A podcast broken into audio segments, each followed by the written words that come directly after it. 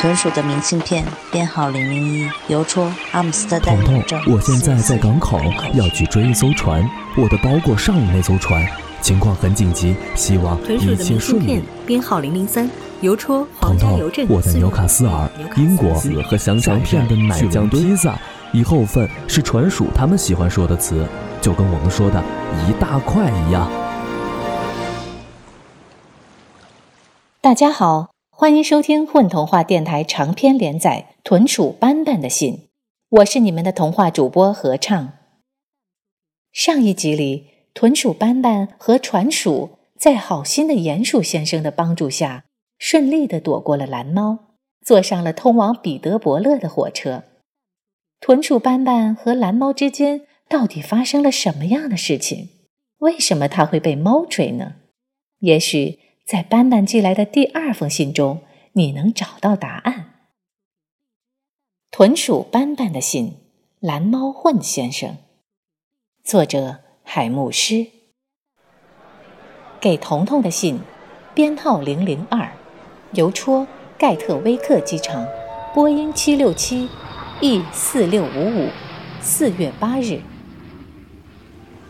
亲爱的彤彤，现在我在船上。一切都安稳下来了，我想和你详细说一下猫先生的事情。也许在和你说的过程中，我可以搞清楚他为什么一直在追我。我也想和你说神奇的水上市场的事情，那里是我遇到船鼠的地方。自然，我还要郑重地向你介绍船鼠，他是老练的水手，风趣的海盗，还是一位绅士。我一定要介绍你们认识。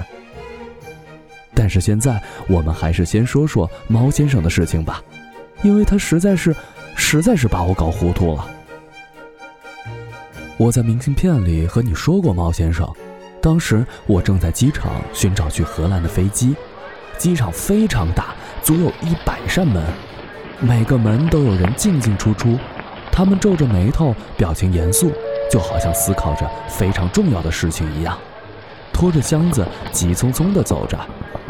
机场里非常吵，到处都是广播声。没有广播的时候，就全是嗡嗡的声音，好像每个人都在偷偷的讲话，但是又听不清是什么。幸好机场足够大，不算拥挤，可以让小小的豚鼠躲开那些匆匆忙忙的人和行李箱。我问他们：“请问去荷兰的飞机在哪儿呢？”但是没有人停下来告诉我。可能大厅里实在是太吵了，他们没听见。我又大声地问了几次，还试着去挡住一位穿红色高跟鞋的女士，但她只是啊的叫了一声，后退了两步，然后跺着脚从我旁边快步走开，连我说的对不起她都没听见。正当我发愁该怎么办的时候，我听到脖子后面有个慢吞吞、轻飘飘的声音说：“你。”要去荷兰吗？喵！这个声音非常近，几乎贴着我的脖子。尽管豚鼠的脖子不太明显，可是这真吓了我一大跳。我抱着箱子转过来，就看到了一张胖胖的、圆圆的灰色猫脸，蓝眼睛竖成两条缝盯着我，它好像是在微笑着，露出了尖尖的牙齿。但是我还是吓得叫了一声：“嘘，公共场所，保持安静。”他说：“这反而让我觉得有些不好意思了。”我向他道歉，虽然还是心慌，但是总算有个可以问路的。我做了自我介绍：“是的，我是要去荷兰，只是不知道飞机在哪儿。”大蓝猫说话慢吞吞、轻飘飘的：“坐飞机。”那可不是一件简单的事儿，你需要帮助。幸好你遇到了我，喵！这座机场是我的地盘儿啊，你可以称呼我为混爷。混爷，我赶紧自我介绍：豚鼠斑斑，非常荣幸，混混先生。大蓝猫眨了眨眼睛，这么说，你是只老鼠？作为动物界，我自然知道猫和老鼠的家族关系不好，猜想他大概是想说个比较恐怖的冷笑话，于是赶紧解释：“我们也叫荷兰猪。你看，所以我想去荷兰。大蓝猫果然笑了。哈哈不用紧张，我吃饱。呃，我是说，哈 哈我知道飞机在哪儿。瞧啊，哎，你还带着一个小箱子，旅行很不容易吧？来，跟我来。喵。大蓝猫混先生转身走了，我赶紧拖着行李箱跟上去。出门在外遇到这样的好心人实在是太好了。蓝猫带我沿着墙走，路过了一扇门，他就推一下。走了好久，他推开了一扇门，带着我走了进去。那是个楼梯间，我们下楼梯转了几圈，周围逐渐安静了下来，听不到大厅的嗡嗡声，广播声也变得非常遥远。混先生是这边吗？我问。我们走了好远，看起来不像是有人的样子。你可以叫我混爷啊，这边走。登机前要做安全检查啊，就是这儿，请进。蓝猫慢吞吞地说，他又推了推旁边的门，带我进了一个小房间。那间房间里有不少的拖把和推车，看起来并不像是安全检查的地方。这里是我的一间临时办公室啊，行李检查啊，快点儿，这是例行公事。喵。说着，他拿走了我的行李箱，这让我有些紧张。他的爪子在行李箱上留下了一道划痕，但是出于礼貌，我并没有说出来。我的箱子里面有一张折叠的世界地图，几套换洗的衣服，毛巾里面包裹着柳条磨牙棒和牙刷，文具袋里放着带指南针的手电筒、笔和一些信纸。箱子最底下是一袋木素饼干和一小包胡椒粒。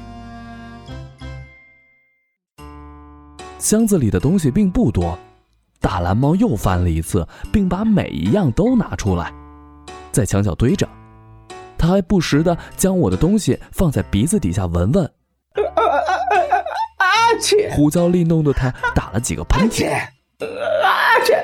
这就这些呀？这么大的箱子，只有干草和白纸。大蓝猫问：“就没有鱼干或者肉干吗？钱呢？不，我我是说，你有没有机票啊？”“没，没有。”我老实回答。“哎呀呀，真可惜呀！你是想逃票吗？”“我想问一下，有没有豚鼠票？”一般我们都用胡椒粒交换喜欢的东西，十粒胡椒粒就可以换一大堆种子，所以，所以我就带了一些。这可不行，小老鼠，飞机场是不接受胡椒的。喵，你得有现金、金币、信用卡，但不是胡椒。我很失望，以为荷兰计划就要终结了。大蓝猫突然说：“不过幸好你遇到了我。”飞机那么大，不在乎多带一只小老鼠的，这简直是天大的好消息！我对混先生表达了感激，愿意把所有的胡椒粒都交给他。但是大蓝猫慷慨地拒绝了我的建议，他还好心地帮我收拾好了行李箱，把所有东西都一股脑地塞进去，然后咔嚓一下扣上了箱子，全然不顾毛巾的一角还露在了外面。来吧。飞机可是不等人的，你通过了行李检查，我帮你上飞机吧。大蓝猫微笑着提起了箱子，推着我往外走。您简直是我的天使！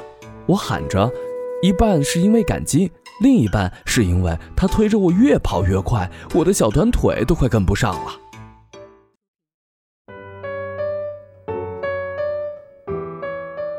大家好，我是火锅，在这里呢扮演的是蓝猫。大家好，我是主播况且况且，在故事里饰演的角色是豚鼠。